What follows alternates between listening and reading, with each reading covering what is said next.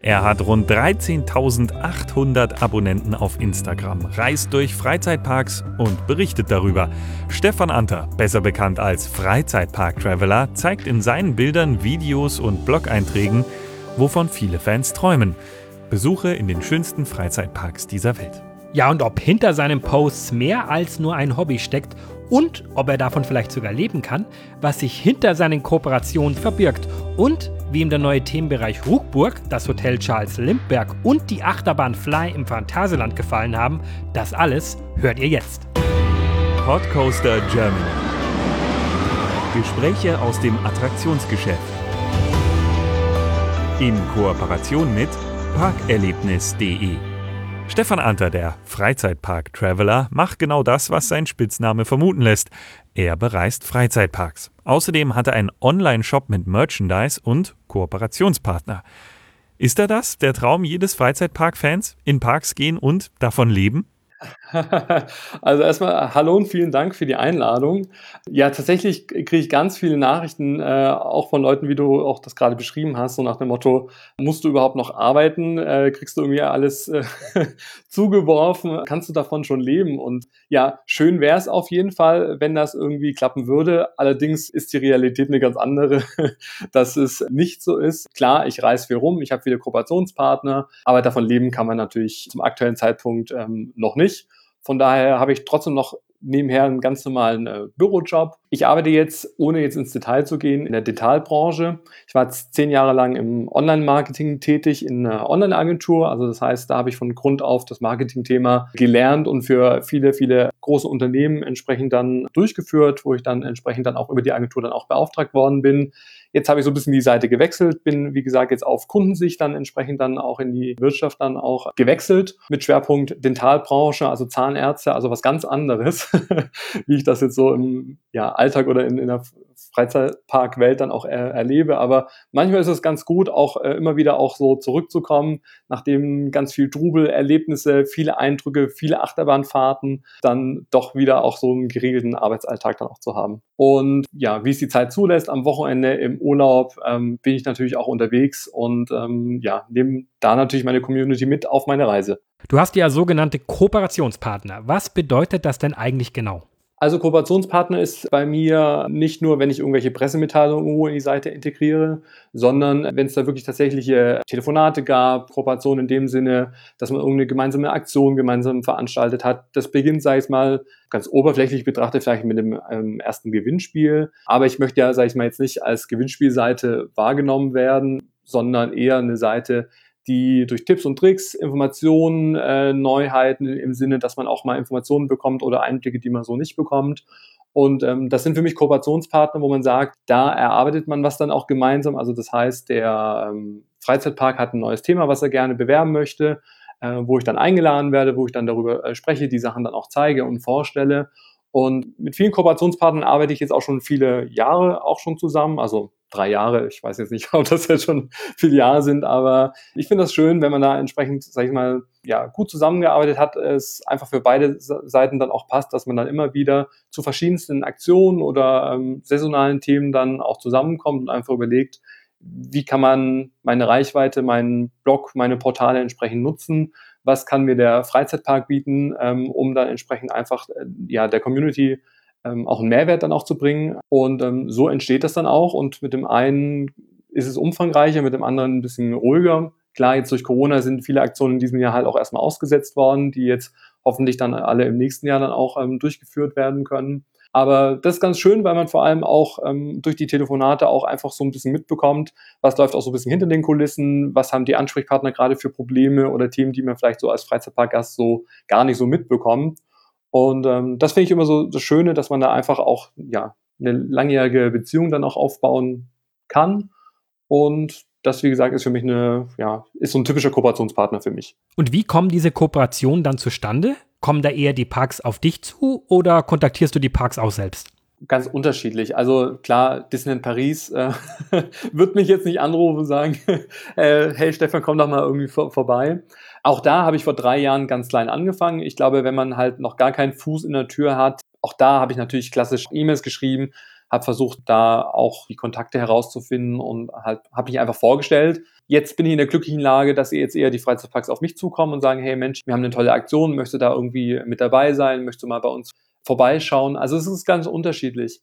Aber, und ich glaube, das macht es halt nicht ganz so einfach, dass generell dieses Thema Blogger und Influencer einfach in dieser Freizeitparkbranche und Welt noch nicht ganz so etabliert ist wie vielleicht in anderen Bereichen des Lebens. Und ich wirklich sehr viel Arbeit auch in, in Kooperation auch reinstecke, auch in der ganzen Vorbereitung, in den Vorgesprächen, weil ähm, abseits der großen Parks ähm, viele Parks auch dabei sind, die gar nicht so wirklich wissen, was, was bringt uns das überhaupt? Warum sollte man mit einem Blogger zusammenarbeiten? Was erwartet der von uns? Was muss ich ihm bieten? Aber auf der anderen Seite, was können auch Blogger auch uns bieten? Und da habe ich halt einfach gemerkt, dass da wirklich noch eine, eine große Grauzone auch ist, wo ich halt einfach viel Arbeit auch reingesteckt habe, indem ich dann auch Konzepte auch erstellt habe. Viele, viele DIN A4-Seiten, sage ich mal, auch mit Vorteile, Nachteile Analysen auch, ähm, wo ich auch sage, wenn Kooperationen auch stattfinden, dann wird im Nachhinein von mir dann auch entsprechend dann auch die Zusammenarbeit einfach ausgewertet, die, die Reichweiten dann auch getrackt. Und da hilft mir halt einfach so ein bisschen, ja, einfach die Marketing-Ausbildung, wo ich halt einfach weiß, auf was kommt es drauf an. Und das Positive und Negative ist halt einfach, also Negative ist, dass die Freizeitparks einfach noch nicht so wirklich wissen, was, was kann man irgendwie da anstellen. Auf der anderen Seite sind die aber dafür sehr offen und lassen sich halt auch beraten. Und ähm, das finde ich halt schön, dass ich oft Themen hatte, wo ich sage, Mensch, ähm, können wir nicht das oder das machen oder mal eine Hoteltour oder sowas, dass die da relativ schnell auch dabei waren, wenn man ihnen das natürlich gut begründen konnte. Und noch dazu, und ich glaube, das ist auch so ein bisschen die Schwierigkeit, auch in dieser Freizeitpark-Blogger-Welt, gibt es ganz, ganz viele Leute, nicht nur mit der Sparte Freizeitpark, sondern auch äh, Family und Reisen und Travel und alle Welt schreibt halt diese Freizeitparks irgendwie an und die ähm, ertrinken förmlich von diesen Anfragen und haben auch gar nicht die Zeit dafür, das entsprechend, ähm, sag ich mal, adäquat irgendwie abzuarbeiten. Von daher, ja, laufen halt viele Sachen irgendwie ins Leere, man kriegt keine Rückmeldung und auch dieses Gefühl und, und diesen Status hatte ich halt vor drei Jahren, wo ich angefangen habe. Da hat auch keiner gerufen und, gesagt, ach Mensch, Stefan, super, dass du da bist, wir haben nur auf dich gewartet. Sondern das muss man sich halt erarbeiten und man muss halt überzeugen, wenn man so typisch so auch an diese Vox-Format Hülle der Löwen irgendwie denkt, wo man halt einfach drum pitcht und sagt, hier, das bin ich, das kann ich, ähm, das kann ich euch irgendwie anbieten, die und die Ideen äh, habe ich, dann kann man, sage ich mal, eine Kooperation irgendwie aufbauen. Wenn man aber ankommt und eine E-Mail schreibt, so nach dem Motto, könnte ich mal zwei Freitickets bekommen, ich schreibe auch einen Beitrag irgendwie dazu oder ich poste ein Bild, da wird man halt herzlich äh, wenig irgendwie eine Rückmeldung auch bekommen sondern man muss halt einfach hervorstechen, wenn man, sage ich mal, auf die Parks irgendwie zugeht. Man muss gute Ideen haben, man muss das konzeptionell gut aufarbeiten und dann funktioniert das auch. Und vielleicht, falls noch jemand irgendwie zuhört, der vielleicht dann auch ab und an dann doch mal eine Absage irgendwie bekommen hat, kann ich da vielleicht einfach noch so als Tipp mitgeben, einfach auch nicht demotivieren lassen oder danach sagen, ach, der blöde Park, den gehe ich jetzt nicht mehr besuchen, nur weil sie mir jetzt irgendwie eine Absage geschickt haben, sondern einfach freundlich darauf antworten oder generell am Ball bleiben. Und manchmal läuft es dann doch anders und der Park erinnert sich nach einem Jahr irgendwie nochmal dran zurück und sagt, Mensch, dann frage ich den dann doch nochmal an oder ähm, es ergibt sich doch über irgendeinen anderen Weg irgendwie dann noch was. Also da nicht die Flinte ins Korn werfen, sondern einfach ähm, dranbleiben und nach und nach kann man das dann entsprechend dann auch aufbauen. Eine Frage, die du sicher auch dauernd hörst. Wie kommt man denn an so eine große Reichweite? Was sind deine Tipps? Also grundsätzlich ähm, glaube ich, ist jetzt nie mein Ziel gewesen, da super bekannt zu werden oder der Größte in der Branche oder jetzt eine ultimative äh, Riesenreichweite dann auch zu bekommen. Also darum geht's oder ging es mir zumindest damals, wo ich äh, gestartet bin, nicht. Aktuell jetzt auch eher weniger. Wenn man sich so meine Profile anschaut oder generell meine Portale, sieht man, dass man natürlich schon sieht, wer steckt da dahinter, wer macht das. Trotzdem möchte ich natürlich einfach den Mehrwert dann auch entsprechend auf meinen Portalen dann auch spielen und die Leute wirklich informieren und auch unterhalten und jetzt nicht, sag ich mal, ständig mein Gesicht irgendwie in die Kamera halten bei jedem Post. Und ganz ursprünglich begonnen habe ich vor dreieinhalb Jahren einfach auch als Freizeitpark-Fan, den ich ja schon seit erster Stunde bin. Also mit einem Jahr war ich schon mit meiner Familie im Europapark und seitdem schon auch im jugendlichen Alter bin ich ständig rumgereist mit Busunternehmen, mit Freizeitjugendgruppen in den Holiday Park oder auch mal in den Schwabenpark. Also hier im Süden war ich da wirklich sehr viel unterwegs. Und da hat man sich natürlich dann auch irgendwann so ein gewisses Know-how dann auch erarbeitet durch die vielen Besuche oder sage ich mal auch angeeignet. Und ja, da war es dann einfach so, dass Freunde oder Familien immer gesagt haben, ja Mensch, hast du nicht mal einen Tipp oder wo kann man jetzt irgendwie was sparen oder warum ist bei dir immer so wenig los, wenn du gehst? Wie kriegst du denn raus, wann äh, gute Zeiträume sind, wo man dann einen Freizeitpark besucht? Und aus dem Grundgedanke oder einfach mit dem Hinweis, dass die Leute mich immer wieder das Gleiche irgendwie fragen, habe ich einfach ganz klein gestartet mit, einem, mit einer eigenen Website, mit einem eigenen Blog, habe dann entsprechend meine Erfahrungen, meine Tipps und Tricks äh, niedergeschrieben und so hat sich das eigentlich nach und nach dann entsprechend dann auch entwickelt. Dazu kamen natürlich die Social-Media-Kanäle, die ja jetzt nach und nach immer größer und interessanter auch werden für, für Unternehmen. Also das heißt, früher war es noch, sage ich mal, nur Facebook. Heute muss man eigentlich schon gefühlt das ganze Portfolio irgendwo dann auch anbieten mit ähm, Instagram, Twitter, TikTok ist jetzt gerade so ein bisschen so nach wie vor ein bisschen äh, kritisch im Gespräch, wo man halt einfach mal schauen muss, wo die Reise hingeht. Aber Leute wollen unterhalten werden, Leute wollen auf verschiedensten Kanälen verschiedene Informationen auch bekommen, wo der Blog, sage ich mal, eher sehr informativ ist mit vielen Inhalten, mit vielen Texten, ist auf Instagram natürlich gerade das Thema Fotos, Bilder, ja, Videos mehr im, im Fokus. Und ja, nach und nach habe ich mir das jetzt über die letzten Jahre aufgebaut und bin Gott sei Dank einfach durch das Marketing-Know-how, was ich einfach jetzt gelernt habe, auch sehr kreativ in vielen Bereichen und habe halt immer viele Ideen und das hilft mir natürlich auch, meinen Content, sag ich mal, ansprechend zu gestalten. Wenn man das so hört, wäre denn dann nicht für dich auch einfach ein Job direkt in der Freizeitparkbranche interessant? Also tatsächlich, ähm, ohne da jetzt näher ins Detail gehen zu können, habe ich schon ein Angebot bekommen letztes Jahres von einem Freizeitpark, der gesagt hat, Mensch, wäre das nicht spannend, hier in, in Marketingbereich irgendwie einzusteigen. Ich habe es mir wirklich lang überlegt, habe dann aber zum Schluss dann doch abgesagt, ich glaube, wenn man dann dort arbeitet, wo man, sagen wir so, seine Freizeit verbringt und wo man natürlich auch Entspannung dann auch findet und einfach vom Alltag dann auch abschalten kann, wenn man dann entsprechend dort arbeitet, glaube ich, wäre die Erholung so grundsätzlich dahin. Und man ist natürlich dann auch so ein Stück weit dann auch befangen, was so die Themen dann noch angeht. Also nur mal beispielhaft, wenn ich jetzt im Europapark arbeiten würde, weiß ich nicht jetzt, ob mich jetzt Efteling noch einladen würde oder ob ich jetzt mit dem Hansapark noch zusammenarbeiten könnte. Ähm, und da möchte ich mir das ehrlich gesagt so ein bisschen offen lassen und lieber das wirklich nach wie vor so als Freizeitthema ähm, und Hobby dann auch ansehen, ähm, wo man klar durch die Tätigkeit immer wieder auch mehr Einblicke dann auch bekommt, wie ähm, jemand, der jetzt einfach nur so als Gast, sei jetzt mal, einen Freizeitpark besucht. Aber ich weiß es nicht. Sag niemals nie, ist auch mein Motto. Ähm, vielleicht zu gegebener Zeit. Aktuell steht es gerade nicht auf, auf meiner Liste. Wenn wir uns jetzt vorstellen, du hast einen Kooperationspartner und sollst zum Beispiel eine neue Achterbahn vorstellen. Und dann stellst du vor Ort fest, oh, gefällt mir nicht.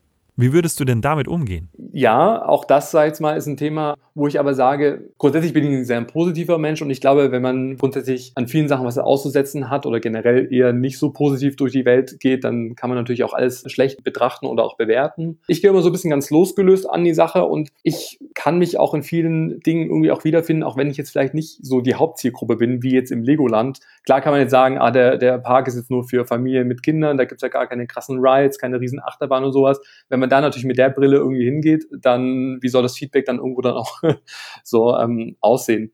Trotzdem sage ich aber, wenn Sachen wirklich irgendwie mir gar nicht passen, ich die Preise irgendwie so übertrieben hoch finde oder das Essen irgendwie nicht, nicht gut ist, dann sage ich das natürlich auch. Und ich glaube, man wird nur wahrgenommen als Blogger oder in Anführungszeichen Influencer, wobei ich mich, wie gesagt, eher so als Blogger betrachte, wenn man das wirklich ehrlich vertreten kann und das authentisch auch rüberbringt, anstelle, wenn man, wie du schon gesagt hast, alles irgendwie super toll findet und gar nichts zu kritisieren hat. Ich glaube, das ist dann auch einfach un unauthentisch. Wie EP-Fan 95 hast du ja zuerst den Europapark sehr gut kennengelernt und später das große Vorbild aller Parks, das Disneyland.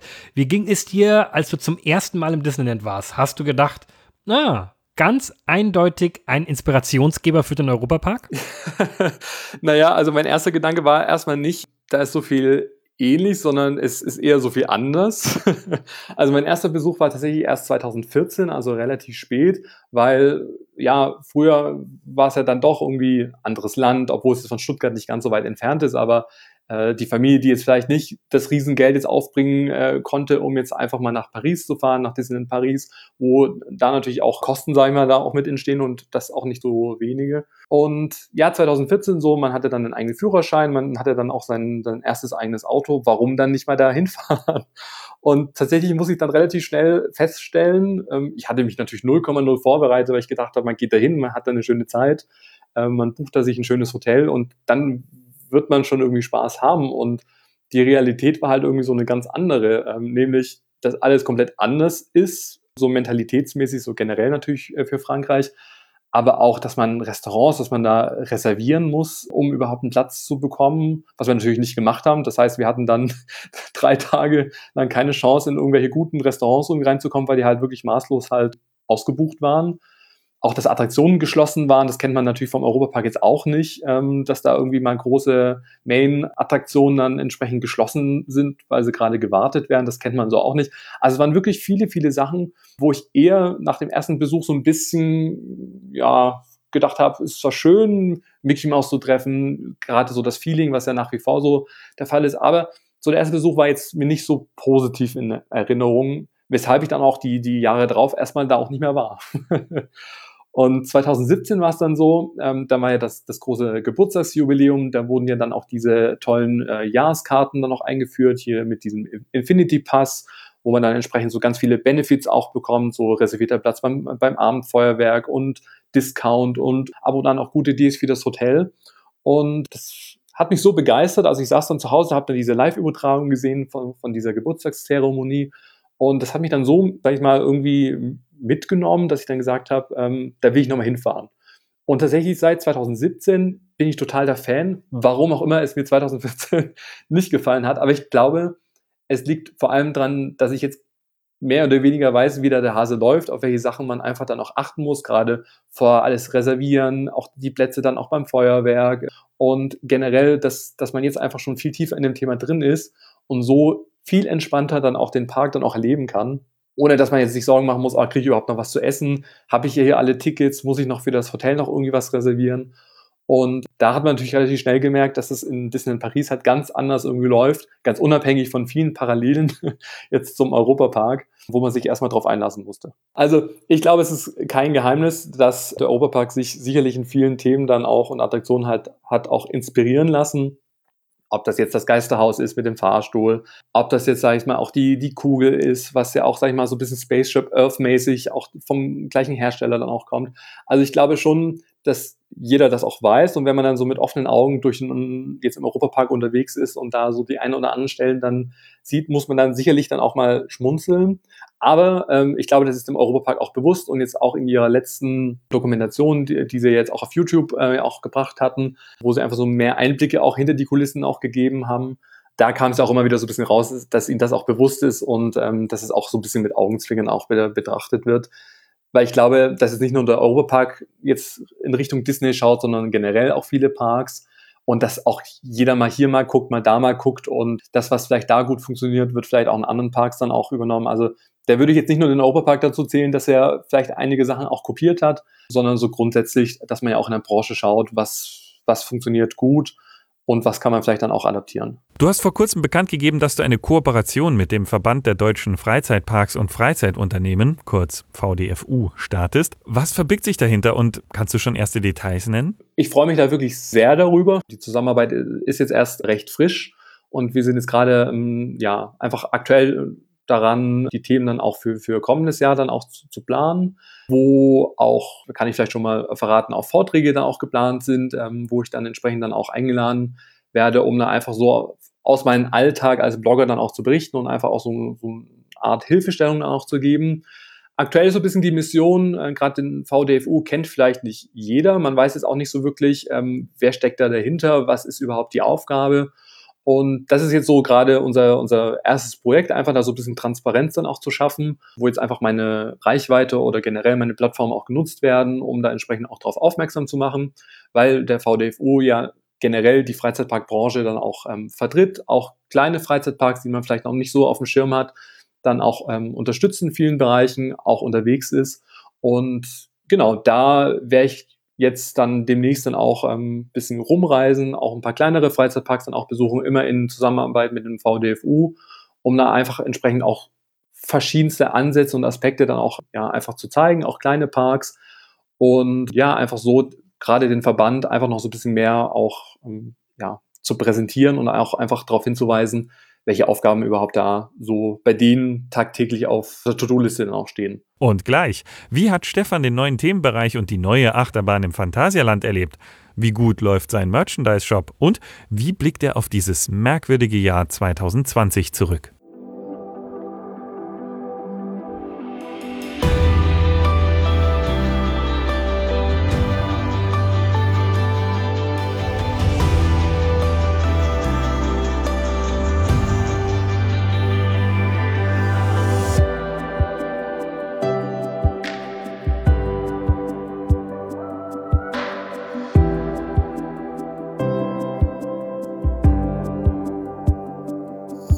Stefan Anter alias Freizeitpark-Traveler ist logischerweise viel in Parks unterwegs. Aber wie ist das bei ihm bei einem normalen Besuch? Muss er denn da alles fahren oder reichen ihm die Achterbahnen? ich glaube, es kommt so ein bisschen auf die Tagesstimmung irgendwie drauf an. Es gibt, gerade wenn man jetzt eine Jahreskarte irgendwie hat für den Europapark oder für Disney in Paris oder für, für andere Parks. Also ich habe mir jetzt auch im letzten Jahr ja, zum Black Friday dann diese Merlin-Jahreskarte dann auch gegönnt, die ja dann auch super günstig dann auch war. Wenn man natürlich in Parks halt super, super oft auch vor Ort ist, dann bin ich jetzt nicht der Typ, der dann sagt, oh, ich muss jetzt bei jedem Besuch wirklich alles rauf und runter und von morgens bis abends irgendwie fahren, sondern ich sag mal, auch mal, Mensch, da gönne ich mir auch mal den Tag, äh, gehe ganz entspannt irgendwie durch, schaue mir auch mal ein paar Shows an oder gehe irgendwie gut essen. Aber wenn es jetzt ein neuer Park ist, wo ich jetzt noch nicht, sag ich mal, so oft war oder generell jetzt der ganz neu ist, versuche ich natürlich schon die Main Attractions irgendwie dann auch mitzunehmen und da entsprechend auch die, die, die Achterbahnen auch zu fahren. Aber ich glaube, da unterscheide ich mich, glaube ich, jetzt auch von anderen Seiten, dass ich gerne immer auch so diesen gesamten, dieses gesamte Erlebnis auf meinen Seiten irgendwie dann auch ähm, ja einfach zeigen möchte, weil finde ich immer so ein bisschen schade, wenn das immer nur auf die Attraktion irgendwie re reduziert wird. Oder haben sie jetzt große Achterbahnen, coole Thrill-Attraktionen oder jetzt nicht? Und viele dahin fahren, fahren das und fahren dann wieder nach Hause, so zumindest halt ähm, öfters mal so mein Eindruck weil Freizeitparks einfach heutzutage und von Jahr zu Jahr immer mehr auch zur Kurzdestination und auch werden. Von der kulinarischen Reise, dass man da gut essen kann. Sie Phantasialand ist ja wirklich so das Aushängeschild, gerade jetzt mit äh, Rockburg auch, wo ich jetzt auch erst war, jetzt mit dem Uhrwerk, wo ja wirklich wo man sich überlegt hat, was kann man jetzt kulinarisch noch irgendwie bieten, was es jetzt so noch nicht irgendwie gab. Auch mit dieser Schokoladenfabrik, wo man so ganz besonderes äh, Merchandise dann auch findet, jetzt Schokolade, die irgendwie sehr besonders irgendwie ist. Und genau das ist halt so mein, mein Fokus, dass ich sage, ja, die Attraktionen sind für mich wichtig, aber für mich ist einfach dieses Gesamterlebnis äh, mit der Hotelübernachtung, auch das Schwimmbad mal da auch zu, zu besuchen, wenn es eins gibt, ähm, auch mal kleine äh, Bahnen auch zu fahren und einfach das auch mal so ein bisschen auf sich wirken zu lassen und nicht jetzt wirklich so mit, äh, mit einer Liste irgendwie durchzulaufen und sagen, ah, ich muss jetzt irgendwie die Attraktion noch counten, um dann entsprechend dann hier meine Liste irgendwie voll zu bekommen, sondern ähm, ich sehe das nach wie vor nicht als Arbeit an, sondern wirklich als Hobby, Erholung, Spaß. Und ähm, so gehe ich dann halt auch durch die Freizeitparks. Jetzt hast du es ja schon angesprochen, die neue Themenwelt und Achterbahn im Phantasialand. Wie war es denn nun? Ja, also tatsächlich habe ich mir das ganze Paket gegönnt, also mit Erlebnispaket Charles Lindbergh Hotel. Und ich gehörte auch zu dem ersten Grüppchen, was in das neue Hotel auch reingelassen worden ist am ersten Eröffnungstag. Und das war schon echt ein besonderes Erlebnis, weil gerade, klar, Fly hat man auch gesehen, weil Fly ja einfach ein paar Tage vorher auch schon eröffnet hatte, ich glaube eine Woche oder sowas vorher. Aber zu einem Hotel hat man ja eigentlich gefühlt gar nichts irgendwie mitbekommen. Das Phantasialand ist ja, sagen wir, da wirklich ein Künstler drin, Sachen wirklich unter Verschluss zu halten, da keine Informationen nach außen zu geben. Also selbst wenn man in irgendeinem Presseverteiler ist, da gibt es ja bis heute keine Pressemitteilung irgendwie dazu. Also das hat das Fantasia dann, sagen wir mal, sehr geschickt irgendwie dann auch gemacht. Von daher hat man das natürlich relativ blind dann auch gebucht und man wusste natürlich nicht so wirklich, was da einen erwartet. Aber der erste Moment, wenn man da entsprechend das Hotel dann auch betritt, Richtung äh, Lobby dann auch läuft, wo man dann auch eincheckt und dann schon in den Themenbereich dann auch reinschaut mit Fly im Hintergrund, wo ja, sag ich mal, die Schienen ja wirklich echt an allen Ecken und Enden zu sehen sind mit der Station, wo auch diese, diese Eisenbahnstation dann auch drüber ist. Also da muss ich ehrlich sagen, da hatte ich schon kurz Gänsehaut und so, so kleines Tränchen auch im Auge. Nicht, weil ich jetzt da irgendwie jetzt sechs Jahre oder vier Jahre jetzt irgendwie da drauf hingefiebert habe und jeden Tag gecheckt habe, was, was läuft da irgendwie. Aber das war halt so überwältigend von der Atmosphäre her, von der Thematisierung, von der Musik. Ich meine, IMA Score ist natürlich auch jedem ein Begriff. Das hört man natürlich auch sofort und man ist da sofort in der Stimmung. Und ja, wir haben dann als erstes die Kabinen dann auch bezogen. äh, Luftfahrerkabinen, da besser gesagt, wie es äh, das Fantasia dann auch das bezeichnet. Was auch da natürlich jetzt auch so ein richtiges Abenteuer da noch ist, weil es ist ja kein klassisches Familien-Wellness-Hotel, sondern ich würde es eher so als Abenteuerhotel irgendwie dann auch bezeichnen, weil klar wird natürlich auch heiß diskutiert, sind die äh, Kabinen jetzt groß genug, hätten die größer sein müssen, ja oder nein. Aber ich finde für das Erlebnis mal was ganz anderes, was man so aus der Freizeitparkwelt entsprechend noch nie so in der Art irgendwie dann auch gesehen oder erlebt hat, war das wirklich super besonders. Und man hat natürlich dann auch diese Quick-Pässe dann auch bekommen, das ist auch Teil dieses Erlebnispakets, wo man dann auch über den separaten Eingang dann auch entsprechend dann gleich die Themenwelt dann auch weiter betreten kann. Und man läuft dann so die Wege entlang. Äh, Fly fliegt natürlich so rund um die Uhr an allen vorbei. Und die erste Fahrt fand ich schon sehr besonders. Klar, durch dieses Fahrsystem, was ja auch sehr neu ist von Vekoma, wo man auch sehr seitlich dann auch entsprechend einsteigt, wo dann der Wagen dann einfach entsprechend dann auch gedreht dann auch wird. Und die Fahrt würde ich schon so beschreiben, dass, dass es eigentlich, also ich bin bisher noch nichts Vergleichbares irgendwie gefahren. Ich fand's cool. Trotzdem muss ich sagen, wird es jetzt nicht meine Lieblingsachterbahn. Ich kann es auch gar nicht sagen, warum, weil ich meine, so finde ich alles stimmig. Die Attraktion macht Spaß, auch die, die Themenwelt, wie das, sag ich mal, integriert ist. Aber mich hat, sag ich mal, mehr diese gesamte Themenwelt und dieser Grad an Detailverliebtheit irgendwie dann auch überzeugt und ich bin eher Team Taro noch wie vor. Aber klar, das, was auf diesem kleinen Platz in der Zeit vom Phantasialand ins Leben gerufen oder rausgestampft worden ist, das ist halt echt eine Ansage für die Freizeitparkbranche. Und äh, jeder, der es noch nicht erlebt hat, kann ich auf jeden Fall empfehlen, da auf jeden Fall noch vorbeizuschauen und selbst in diese ganz eigene Welt, ich würde es schon fast Stadt irgendwie nennen, einzutauchen. Bleibt dir denn neben deiner Blog- und Social-Media-Tätigkeit überhaupt Zeit, den Park zu genießen? Ja, mal so, mal so. also ich muss ehrlich sagen, jetzt gerade Phantasialand, ähm, jetzt mit äh, Rockburg, das war natürlich schon echt eine Mammutleistung. Oder ich habe das vor allem auch am Abend gemerkt, dass ich dann doch relativ platt war, weil äh, ja, die Community war da natürlich heiß drauf. Von Fly hat man Eindrücke schon gehabt aber nicht so viel von den anderen Bereichen. Auch das Hotel, was er dann erst mit meinem Besuchstag dann auch eröffnet hatte. Da war ich natürlich schon auf Hochtouren auf allen Kanälen unterwegs, um möglichst viele Impressionen dann auch rüberzuschicken. Grundsätzlich, wenn ich jetzt aber im Europapark oder Heidepark oder wie auch immer ähm, unterwegs bin oder auch in Efteling, dann äh, kann ich das eigentlich schon noch sehr genießen. Manchmal mache ich es auch so, je nachdem, wie halt gerade irgendwie das Thema irgendwie ist, dass ich über den Tag hinweg die Fotos und Videos mache und dann erst irgendwie ein, zwei Tage später dann das auch poste. Weil wenn man wirklich dann so Fotos machen, Fotos bearbeiten, hochladen, Texte und sowas, da ist man halt schon sehr abgelenkt und ähm, da ist der Tag halt schneller rum, wie einem irgendwie lieb ist. Von daher versuche ich das relaxed anzugehen und ich mache mir auch im Vorfeld jetzt auch keinen Plan. Also auch das wäre ich oft gefragt, habe ich irgendwie so eine Checkliste, wo ich sage, die und die Themen will ich unbedingt irgendwie im Tag irgendwie unterbringen. Das mache ich nicht, weil ich glaube, dann hätte ich irgendwie gar keinen Nerv mehr für und dann wäre es ja wirklich nur reine Arbeit. Und so glaube ich, auch das ist jetzt eher so wieder dieser authentischere Ansatz, dass ich sage, so wie ich den Tag erlebe, da berichte ich drüber. Klar, wenn es Neuheiten äh, gibt, jetzt wie gerade ja mit Fly und Charles Lindbergh Hotel und ähm, die neuen kulinarischen Angebote und das Erlebnispaket, dann ist man natürlich so in, in den Themen ja schon, sag ich mal, sehr genau, was man entsprechend auch oder worüber man berichten möchte. Aber so ein typischer, normaler, sage ich mal in Anführungszeichen, Freizeitparkbesuch, wo vielleicht jetzt auch nicht unmittelbar eine Kooperation dahinter steckt, weil nicht jeder Besuch ist ja mit einer Kooperation verbunden, mache ich mal so, mal so oder je nachdem natürlich auch, mit welchem Umkreis oder mit, mit, ja, mit welchem Freundeskreis ich auch gerade da vor Ort bin. Genau, also von daher sehr unterschiedlich. Ich versuche es trotzdem noch als Spaß zu sehen und nicht ganz nur so als Arbeit. Du hast ja mit deiner Marke Freizeitpark Traveler sogar einen eigenen Merchandise-Shop. Funktioniert das denn? Ja, und vor allem sehr gut auch. Also auch das hätte ich nie gedacht. Das Logo habe ich ja ich glaube, es war vor anderthalb Jahren, habe ich ja das Logo komplett überarbeitet und einfach so ein bisschen noch moderner auch gemacht. Und ja, auch da habe ich ganz klein angefangen, habe natürlich erstmal so meine ersten eigenen Produkte dann, also so, so selbst in so einem Copyshop mehr oder weniger so die ersten ein, zwei Shirts dann bedruckt mit dem Logo, dann so eine eigene Tasse dann auch gemacht, aber einfach nur so mit dem Fokus, ähm, das für mich dann entsprechend dann auch einfach so zu gestalten.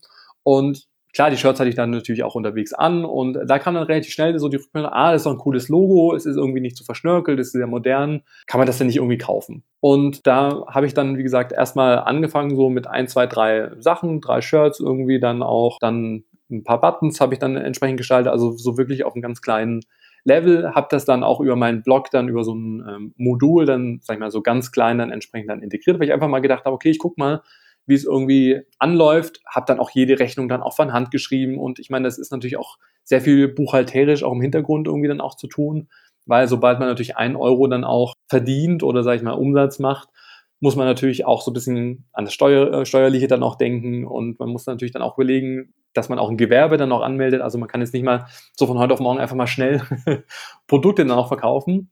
Und es wurde immer mehr, die, die Nachfrage war immer größer. Ich bin mit den Bestellungen kaum hinterhergekommen, sodass ich dann gesagt habe, okay, ich nutze die Corona-Krise, wo ich auch da natürlich auch relativ viel Zeit dann auch hatte und habe den Shop wirklich komplett neu aus dem Boden gestampft mit allem Schnickschnack und Tools und Bezahlungsmöglichkeiten von Kreditkarte, PayPal bis sonst irgendwas, dass es jetzt wirklich ein Shop geworden ist, der State of the Art ist, wie man so schon sagt und es tatsächlich schon über 60 Produkte dann auch gibt, ähm, die man in meinem Shop dann auch bestellen kann. Mir ist vor allem wichtig, dass halt die Produkte, die ich verkaufe, dass sie wirklich eine sehr, sehr gute Qualität haben.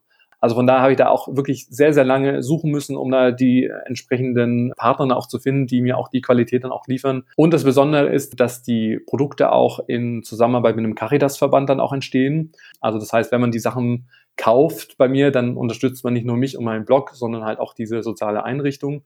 Aktuell verschicke ich die Sachen wirklich alle noch selbst. Trotzdem habe ich schon in ein oder anderen Bereichen dann auch Hilfe weil gerade diese Pakete dann auch zu verschicken und zu versenden mit DHL und Co. Also es ist echt viel Arbeit im Hintergrund. Aber und ich glaube, das ist das, wo ich immer noch Gänsehaut auch da bekomme, wenn ich in den Parks unterwegs bin und Leute dann auch treffe, die wirklich meinen Merchandise dann auch anziehen oder mir Fotos dann auch schicken und ich da wirklich sehr tolles und, und schönes Feedback dann auch dazu bekomme. Und da fühlt man sich natürlich sehr geehrt und deshalb macht man das natürlich auch, um Leute zu erfreuen. Und wenn es dann natürlich dann auch gut ankommt, dann macht man es natürlich umso lieber. 2020 war ein sehr ungewöhnliches Freizeitparkjahr. Wie hast du das denn erlebt? Ja, also ich würde mal sagen, sehr turbulent. Ich glaube für, für alle, also nicht nur für die Freizeitparks an sich, ähm, die ja gar nicht wussten, was auf sie zukommt und wie überhaupt so der Alltag in, im Freizeitpark irgendwie aussehen kann und, und auch darf. Aber auch für die Fans oder generell persönlich auch für mich. Also ich muss ehrlich sagen, ich war sehr skeptisch, bin jetzt kein überängstlicher Mensch, aber trotzdem auch vorsichtig. Ich glaube, im März, April, da wusste ja noch keiner so wirklich, was, was da entsprechend auf einen zukommt, was das für Auswirkungen hat. Werden Freizeitparks überhaupt noch ähm, öffnen in diesem Jahr? Ich glaube, das waren halt ganz viele Sorgen, die sich irgendwie alle gemacht haben. Weil wenn man ehrlich ist, Freizeitparks sind jetzt vielleicht nicht ganz so notwendig wie jetzt irgendwelche Supermärkte oder sowas. Also wenn man das mal ganz irgendwie oberflächlich auch betrachtet. Aber ich war dann relativ ja positiv gestimmt, als ich dann gehört habe, okay, ähm, der erste Park war dann auch wieder der Europapark, wo ich gesagt habe, okay, ich möchte mir das mal anschauen. Auch mit Maske, wo ich sagen muss, ich habe mich da eigentlich sehr gut auch dran gewöhnt. Klar, jetzt im Alltag ist es schon sehr fest auch integriert. Auch in den Freizeitparks, wo man dann entsprechend da ja einfach nochmal so ein ganz anderes Erlebnis hat. So Achterbahn mit Maske, funktioniert es überhaupt? Kriegt man da überhaupt Luft oder engt es zu sehr ein? Aber ich war da relativ schnell überzeugt davon, dass es funktioniert und auch so ich glaube, das war Anfang Mai oder sowas, hatte ich auch ein sehr gutes Gefühl. Also auch wie der Europapark das auch angegangen ist, auch in den Restaurants wurden da auch die Kontaktdaten auch aufgenommen. Heute werden ja nur noch die Eintrittskarten eingescannt und äh, die Daten werden automatisch übermittelt. Also vor allem, was das Digitale angeht in allen Freizeitparks, finde ich aber, dass die Krise gut getan hat, wenn man das jetzt einfach mal so unter dem Gesichtspunkt irgendwo dann auch bewerten kann, weil halt einfach sehr viel auch digital auch geworden ist. Man viel mehr auch vorab auch buchen und reservieren auch kann, was ich einfach auch ganz schön finde. Aber ich glaube, das Konzept steht und fällt halt nach wie vor mit den Gästen, mit den Besuchern, weil ich glaube, dass Freizeitparks das Bestmöglichste irgendwie rausgeholt haben mit dem Hygienekonzept, mit den Abständen, wie auch immer. Und im Europapark, wo alles super funktioniert hat, ich war aber auch in einem Phantasialand, wo es irgendwie gar nicht funktioniert hat. Jetzt hat es wieder funktioniert. Also das würde ich jetzt noch nicht mal jetzt auf den Freizeitpark irgendwie an sich irgendwie schieben, sondern generell, wie sich halt die Leute irgendwie dann auch verhalten und, und ob man Rücksicht nimmt auf die anderen oder nicht. Und wenn sich jeder dran hält, glaube ich, dann kann das nach wie vor auch funktionieren, selbst wenn wir jetzt in Richtung Herbst, Winter irgendwie steuern, wo wir dann auch Parks offen haben. Aber Klar überlegt man sich natürlich schon, reist man jetzt durch die ganze Weltgeschichte. Also Frankreich sind super, super viele Besucher, jetzt auch in Paris, auch mit Events und Co. ist alles storniert und gecancelt worden. Und ich muss ehrlicherweise sagen, ich bleibe dann doch lieber jetzt im, im deutschsprachigen Raum und ja, unterstütze einfach die großen Parks, aber auch die kleinen Parks, die sicherlich das äh, genauso nötig haben, dass Besucher da sind und hoffe einfach, dass wir jetzt noch diesen Herbst und Winter gut überstehen, sodass es vielleicht im kommenden Jahr einfach so ein bisschen geregelter irgendwie zugehen kann oder sage ich mal so ein bisschen vielleicht lockerer oder unbeschwerter.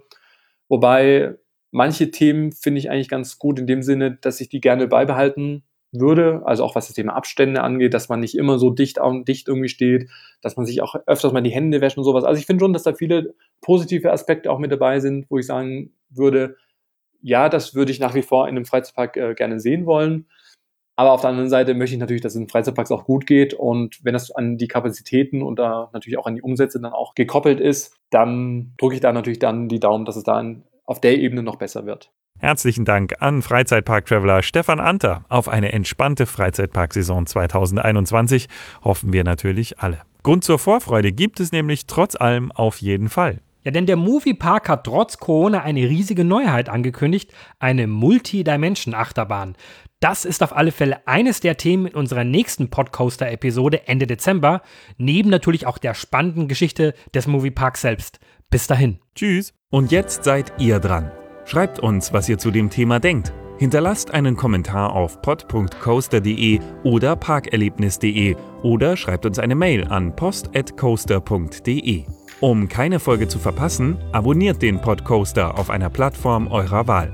Und ihr könnt unsere Arbeit ganz einfach unterstützen. Teilt und bewertet unseren Podcast. Der Podcoaster wird produziert von Sebastian Grünwald und Hans Pieper. Kooperationspartner ist parkerlebnis.de. Weitere Informationen auf pod.coaster.de und auf parkerlebnis.de/podcoaster. Wir hören uns.